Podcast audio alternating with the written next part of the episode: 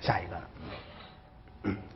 秦始皇帝陵里面里边的那种高台建筑，高出地面三十米，那种高台建筑，我说我们国家我们没有的，因为我们看这个时候最高的其实也就是三层台阶，我们所有的宫殿建筑都是三层台阶，那三十米高九层台阶，不管它代表着种什么理念，这种建筑的形式我们没有。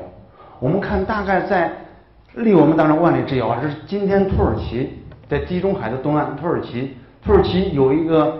摩苏拉斯国，摩苏拉斯总督，就是波斯帝国统一再一次统一之后，大流士，然后也建了一套政治体制和秦始皇的政治体制有相近之处，它就是中央集权的行省制，我们称之为中央集权的郡县制。这种郡县制上面，然后呢是修建，他给摩苏拉斯呢修建了这套，这是一个总督修建他的陵墓，他的陵墓的顶层呢。是类似一种覆斗形的金字塔状，和秦始皇陵的有异曲同工之处。它是二十四层台阶，这座陵墓当然后来被毁了。包括我们铜车马，秦始皇陵里边铜车马，这个陵墓的顶端也有一个四匹马驾着车，上面有两个人的这种铜车马。其实我这个是我发现。它可能和秦始皇帝陵之间有非常深的一种联系，也就是说，秦始皇帝陵的一些设计，包括一些技术方面，可能受这个墨索拉斯的影响，而墨索拉斯其实就是波斯帝国的影响。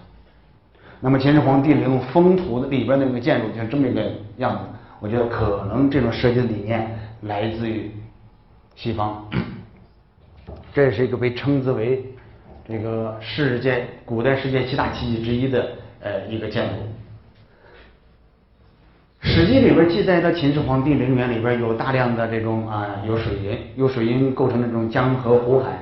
后来我们通过两次的这种科学测试，两次的测试的时间相距了二十年，前后的结果基本上一致，就是证证明秦始皇帝陵园，呃，秦始皇帝陵墓，这是陵墓的外侧，然后墓室的下边呢存在大量的水银。这个水银的高度呢，水银含量呢非常高，我们能看出来最高值峰值就是面对的封土，也就证明文献里边就司司马迁说的这个事儿呢是没有问题的。我们刚才说了，其实，在秦始皇这个时期，秦始皇帝陵的呃，秦始皇帝这个时期，我们古代对水银的认识基本全部都是属于正方向的。我们从山顶洞人开始，一直到秦始皇，水银以及它的原料沉沙，也就是朱砂，做颜料用，或者做宗教的祭祀用，或者做治疗疾病用，这它有镇静的作用。而水银呢是五毒之一，可以作为治癣。水银呢也可以做六金镀银的使用，大概就这样子。水银开始炼丹，水银开始有了防腐的功能，水银有剧毒防腐这个功能，其实都是比较晚的，都是秦始皇之后。我们用水银来炼丹是汉武帝开始。史记里边记载了大量秦始皇到了晚期的时候一些很昏庸的一些事情，比如他在大海上去找射鱼，然后就不断的，我就是用陕西话讲的是。说麻麻上当当当都一样，不断的有人高手给他讲，蓬莱山岛有长生不老的仙药，老大你给我点钱，你给我三百万科研经费，我能给你研究一个科研项目。把那三百万花完以后呢，说老大到最后那一步了，温度上不去，差钱，秦始皇又给他一笔钱，继续去弄，又三年过去了，又不成，又找借口。正乘着乘着，他你看看东方那些术士们跟秦始皇说，到了到了，碰见一条大鱼，把我们路挡住了。说到了到了，然后刮一场大风，把秦始皇就骗得一愣一愣的，不断的给钱。其实想一想秦始皇的性格，秦始皇做事的方式绝不是这样。这个事是谁呀？汉武帝，《史记·武帝本纪》里边记载了汉武帝十四岁继位，十五岁十五岁开始当皇帝执政。当了五十六年，这期间没有记得他干的一件正事。全部都是求神拜佛、弄鬼求仙的事儿。他也是沿着大海也设鱼，跟秦始皇干的事儿一样。所以我说，而《武帝本纪》这个事情不是司马迁写的，是西汉晚期人补的。司马迁写的《武帝本纪》没敢让汉武帝看，后来就失传了。但是他《秦始皇本纪》是写了，所以说其实司马迁对秦始皇后期的一些记载。可能是根据汉武帝的事实，然后编到秦始皇的头上，让汉武帝你看一看，你还在这么弄，下场跟秦始皇一样，就起了这么一个作用。至少我们说的炼丹、水银有剧毒以后呢，防止尸体的不腐，防止盗墓，这些时候在秦始皇这个时期的认识都没有。在这个时期，地宫里边放这个水银干嘛呢？只有一个。以水银为江河湖海，吉祥灌输。也就是说，在墓室里边放置了一个秦帝国的版图。这个版图，放置版图在中国古代的所有的帝王陵园里边，唯此一例。很简单一个比喻，各位回想一下，各位谁在自己的卧室里边挂一个中国的地图？在卧室再挂上一个所谓的二十八星宿图。我相信在座的各位没有，我至少没有。我觉得我还是一个算懂秦始皇的人，我的卧室里边也没有挂一个中国地图。想一想，一个卧室一个挂一个中国地图，再挂一个二十八星宿的图，这个人的所思所想和我们之间一定有巨大的区别，区别，也就是所谓的缺燕安知鸿鹄之志在。我们从一些表面的现象来看，秦始皇贪婪。秦始皇暴政等等，其实都看的是表面现象。我们说最后一个呃事情，也是显示了整个秦始皇帝陵园，我们都觉得最精彩的、最能代表秦始皇所思所想的东西是什么呢？就是以陪葬坑这么一种形式来表达一种政治理念，中央集权体制。我把它称之为外藏系统。在文献里边是这么记载的：是宫观百官，奇奇珍怪，悉藏满之。这四个字“宫观百官”这四个字，现在根据我的感觉，它其实是分两部分。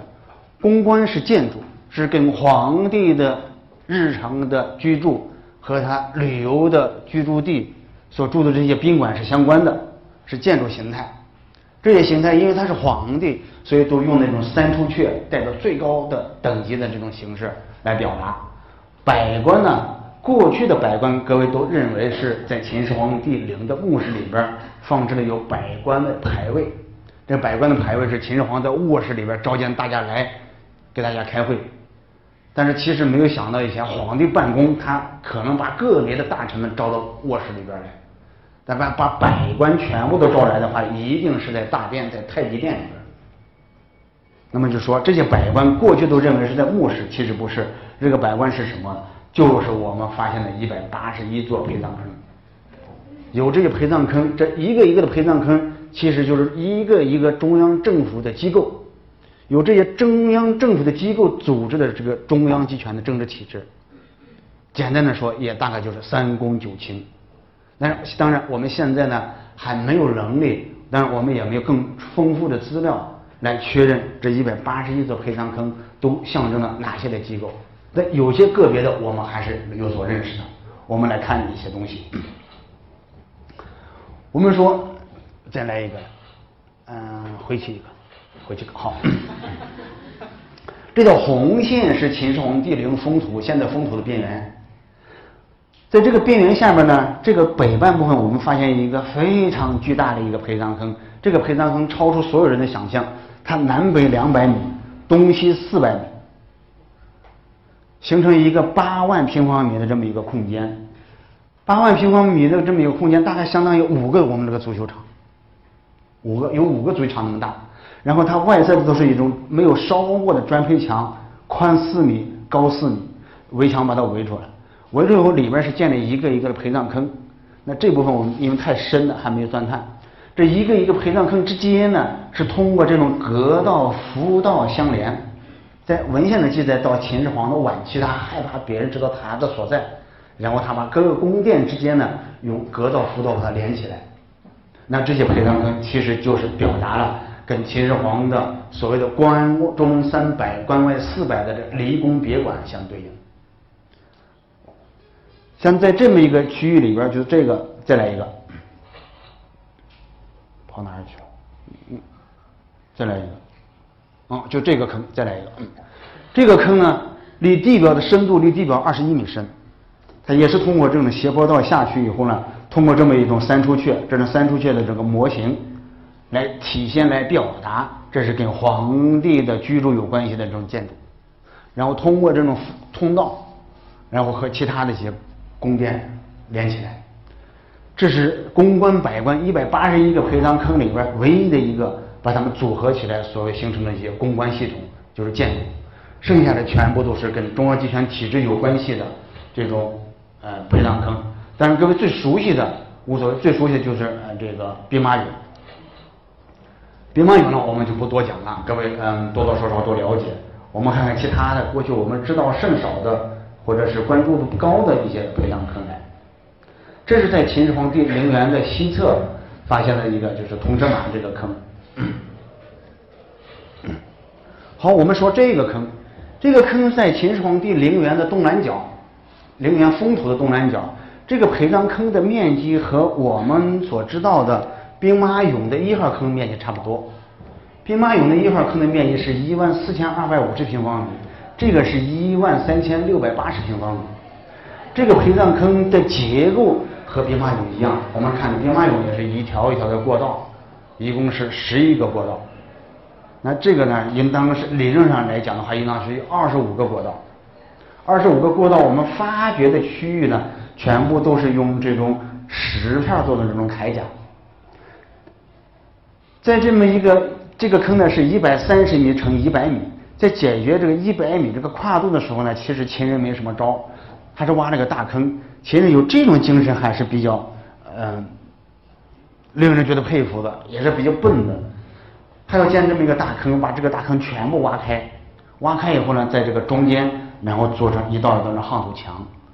这夯土墙之间的距离是不到四米，三米多，不到四米。然后中间有立柱把它立起来，下面有地符把它铺上木头。陵园外边，我们看兵马俑那几个坑呢，都是用砖铺的地；陵园里边呢，几乎都是用木铺地的。今天的瓷砖跟木地板价价钱差不多吧，但是这时候可能是有区别。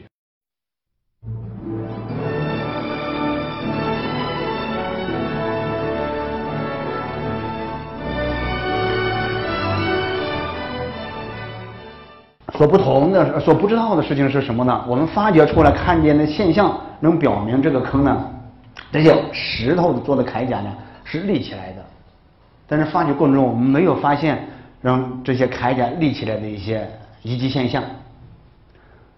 所不同的，过去我们对秦国的军队装备认识所不同的是，这个地方发现大量头盔，而兵马俑我们没有发现一件头盔。而《战国策》有说过，秦国的军队作战勇敢，勇敢，他们是冠缨磕头，就是不戴这种帽子头盔。那上了战场以后都是不怕死的主。但是其实这个坑发现以后呢，发现秦秦国的常备军队呢，其实都是头盔和这种铠甲是一对一的这种配备的。我们曾经复原过，这是陪葬坑大火焚烧人的破坏以后。那些铠甲用石头做的这些铠甲的甲片我们曾经也复原过，复原过这些铠甲。像这种铠甲是六百一十二片重量是二十公斤。我们是从富平的山上，这种山石头是来自于北山，从山上采的石头，用电锯加工成一个毫米，呃一个厘米厚，它大概是六七个毫米，更薄的是三四个毫米厚，然后用全部用电动工具进行加工。加工了这么一套，加工这一套用的时是算下来，每人每天只能做六片像这一类的铠甲，就需要做一百二十天。这一百二十天是一个什么概念？是全部是用电动工具，而我们用的什么是一厘米厚的这种石板。我们曾经发现了一个坑，非常偶然发现一个坑，一个一个水井。这水井里边的所有的材料全是制作铠甲过程的废料，所有的工序过程看清楚以后呢，是从一块大石头一点一点的加工，一点的凿，然后磨，然后进行再钻孔，这周围是小孔钻孔，然后也发现了很多已经完全成了的时候啊，钻孔的时候把这个孔把这石头打破了。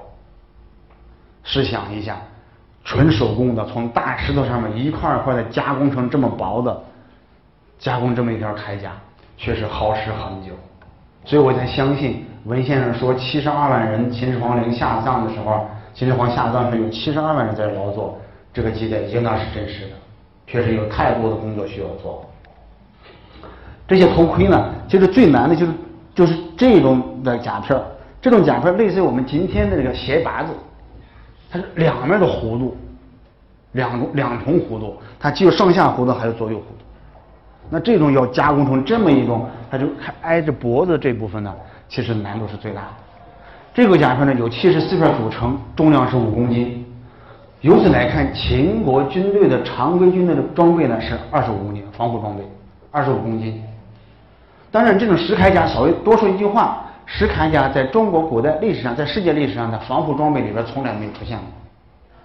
然后因为它太脆，一棍子下去以后，这才全部就不行了。但是为我们有发现过皮铠甲，当然常规是皮铠甲。从战国开始出现铁铠甲，到了后期，在礼仪的运活动中呢，也有一些丝绸的铠甲，一些纸质的铠甲。但是唯独没有发现石铠甲。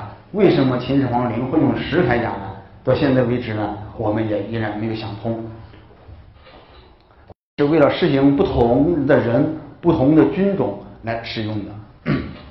制作的铠甲，好，我们再看另外一个陪葬坑，这个陪葬坑是表达了一个歌舞杂技的一个场景。哎，不是这个啊，是这个。嗯，从司马迁对秦始皇的记载，对秦朝的记载，秦代的历史留给我们的面貌或者形象，就是一个是暴君，秦的那个社会就是一个监狱遍地的社会。云梦秦简出现以后，我们发现秦代的法律确实非常严密，也有一些盗漆灰于盗，然后漆皮的这么一种刑法，就随便乱扔垃圾，被人家发现了，把鼻子割了。然后我们对秦朝就充满了恐恐惧。兵马俑发现以后呢，印证了我们这种看法。石铠甲以后呢，也印证了我们的看法。秦始皇陵里边有大量的军事设施，但是这个坑发现以后呢？改变了我们的这个坑以及其他的此后的几个坑的发掘，改变了我们看法。这个坑呢是虽然面积不大，只有一百四十平米，这有一共是由十二件陶俑组成的一个陪葬坑。这个陪葬坑呢分两部分，前部分是陶俑，有十二件陶俑，后部分呢应当是有二十四匹马来组成的。好，这个快一点时间到了！这是我们目前所发现的中国最早的公务员的形象。他头上所戴的这种冠，这种冠呢，就是兵马俑里边所戴的那种长斑长斑冠。这种长斑冠呢，过去认为呢，这种长斑冠是刘邦在当沛县当派出所所长的时候发明的一种一种帽子。后来他当了皇帝之后呢，就把这个就作为官服。其实看来现在不是这种帽子呢。在秦代就已经是一种制服了。这种制服呢，按照文献的记载的话，这种制服是绝非公圣之上不得冠刘师冠，刘师就是刘光的冠，就是爵位没有达到八级，公圣就是八级爵位，不能戴这个帽子。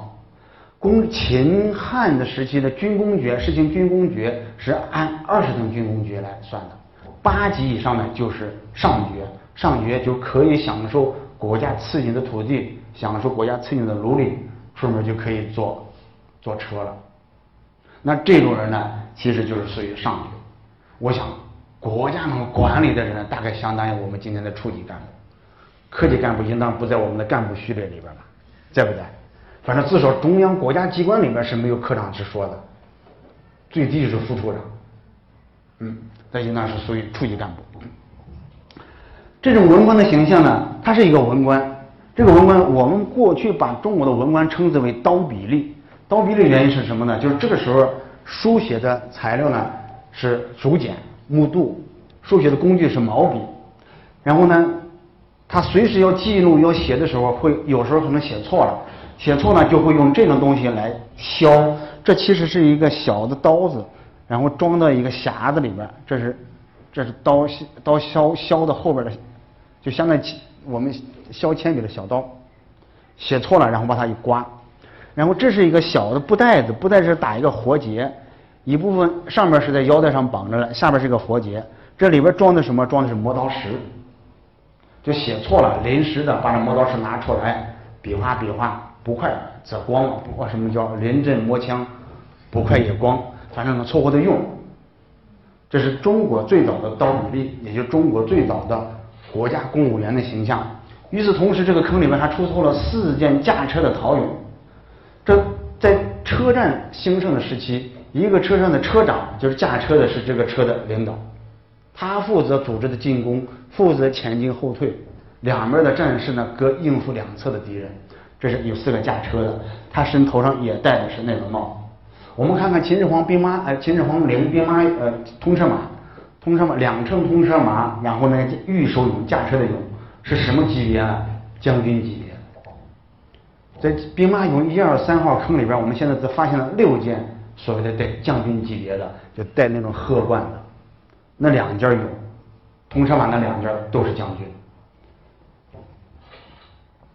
我们还发现了有四件，继续，嗯，还发现有四件陶俑。好，再来，这四件陶俑，哎，刚才那个四件陶俑呢，也发还发现了四件这样的东西，玉，也就是大斧头，斧头。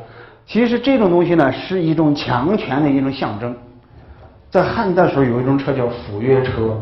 就是皇帝出行，类似于我们今天的警卫车、前导车，高级领导出行的时候，前面一个警卫车，滴滴滴一叫，所有的老百姓退避三舍。那秦汉的皇帝出行的时候，也是这种赴约车。当时周武王灭商，灭商以后，周武王等到了人纣王跟前的时候呢，都死了。死了以后呢，周武王还不满意，从他兜里边掏出一把黄钺。玉玉做玉就是这东西，把商纣王的头割下来，代表什么？代表我奉上天的旨意来取你的项上人头的，不是我们周人要干掉你。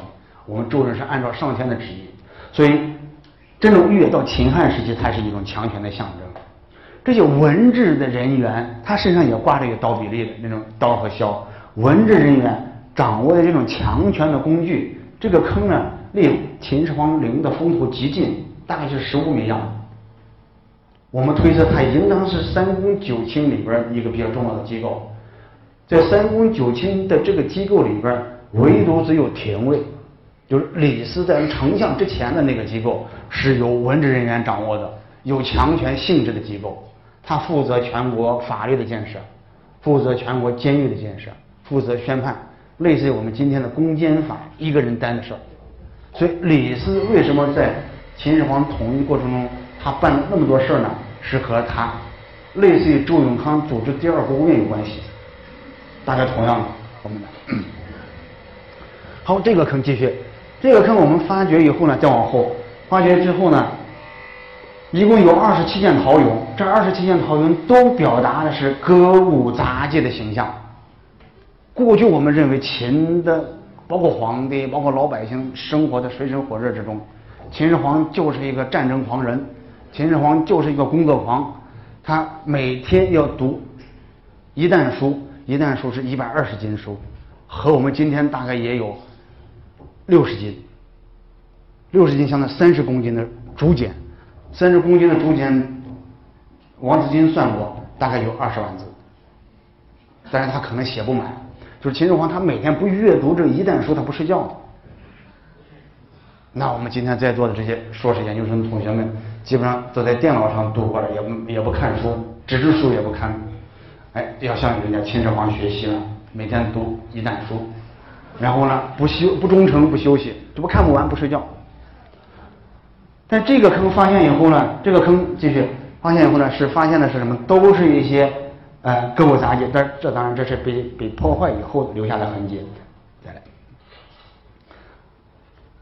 这个是呃这些俑一个形象都比较一致，都是只有一个短裙子，上身和下体都是裸露的。它和兵马俑不同的地方在于，这些陶俑呢，雕塑的艺术水平远远高于兵马俑。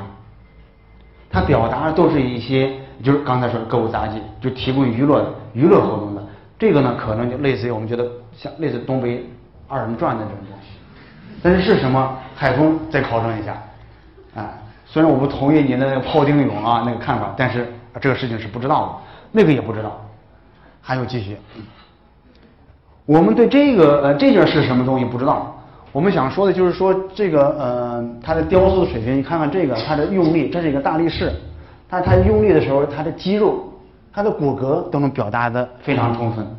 但这个东西是在中国古代雕塑里边大概独此一例。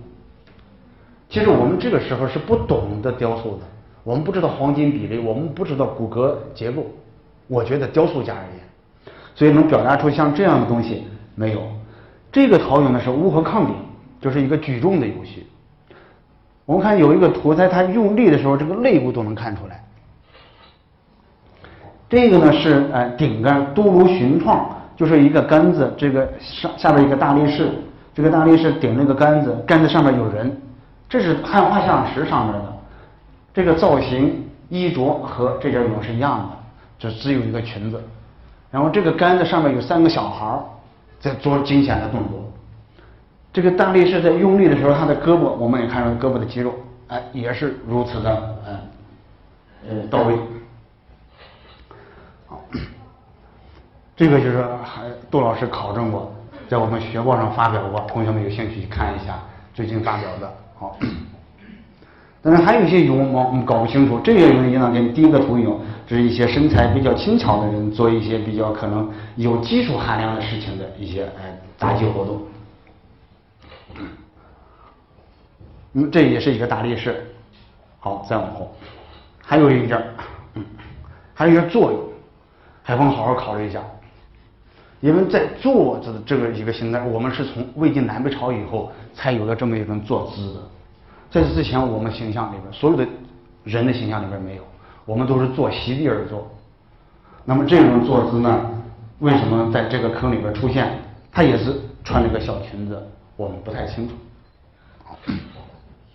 啊，这个也是。那么这个坑里面其实是什么？想说什么意思？这个坑里边。其实是表达了秦朝的皇宫还有很多的一些娱乐活动，也按照文看着文献的记载，在秦代的社会呢，其实并不是像历史文献上告诉我们的那些，那是一个人人恐惧的一个时代，不是的，还是有一些歌舞升平的东西。这个是在阿富汗发现了公元前一百年的一件雕塑，这种陶塑和兵马俑的陶塑呢，大概高度是一样的。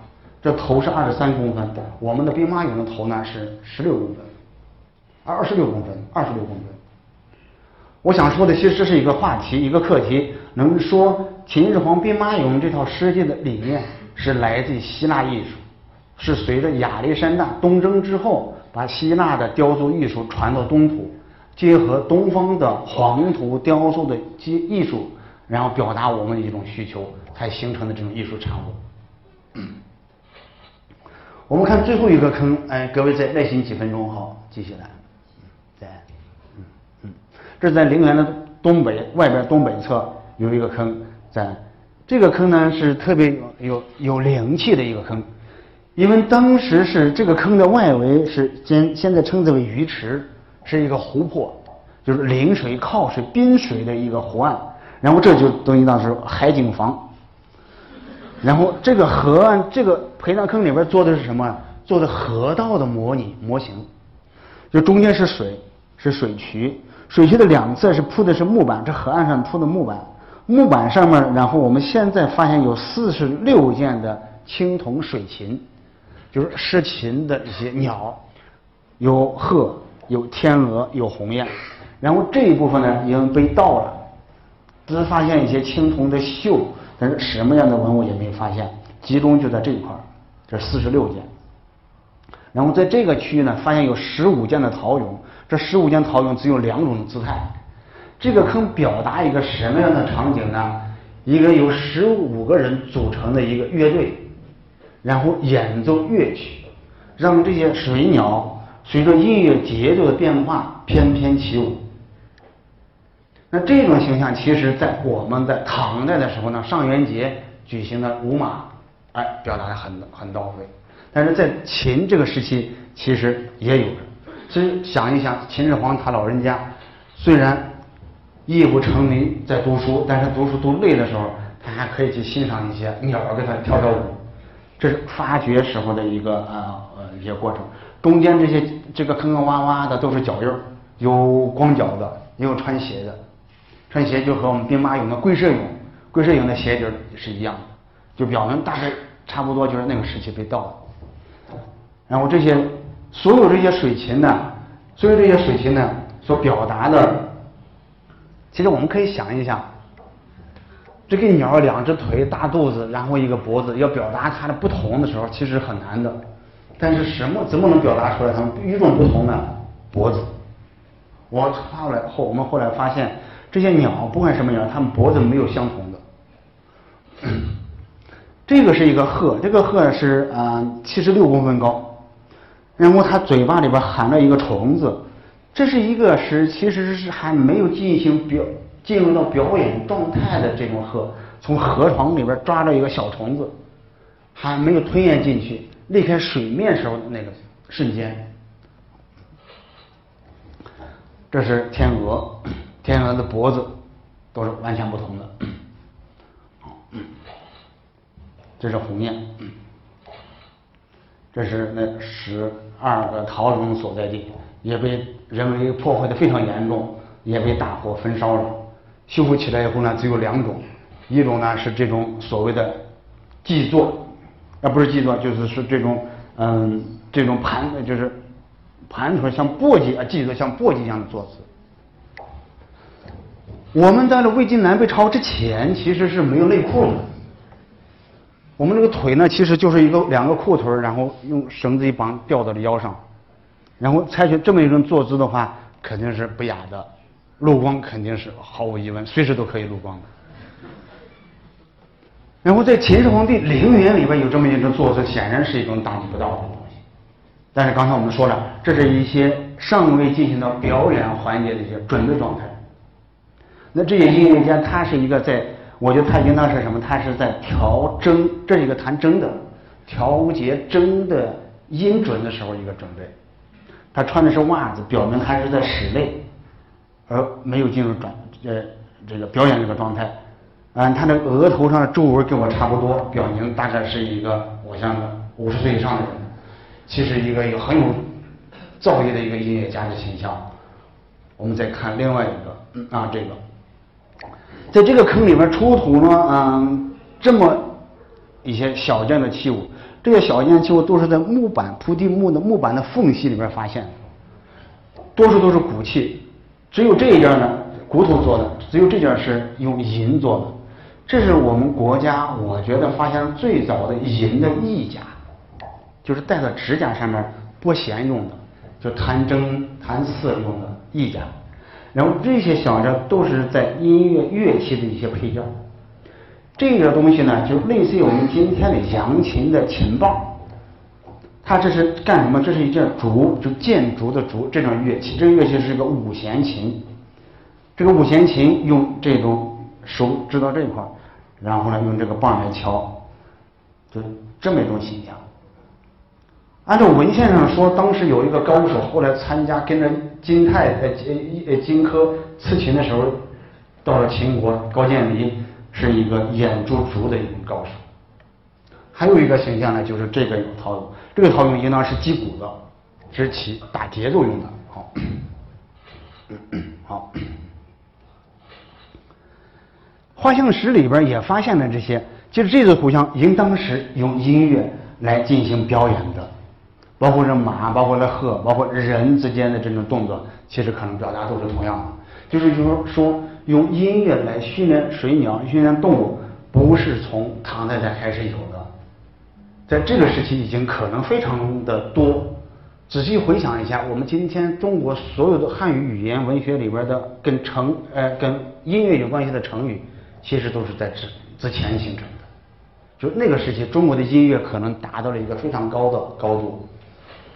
那这个就是我们说的唐的五马衔环杯，哎，呃，五马衔杯银环，这是表唐玄宗时候呢，有教坊有四百匹五马，然后呢，在每年的上元节的时候进行表演，表演的时候一去终了的时候呢，他就会把每个客人跟前的这杯酒杯呢衔起来，然后送到客人手上。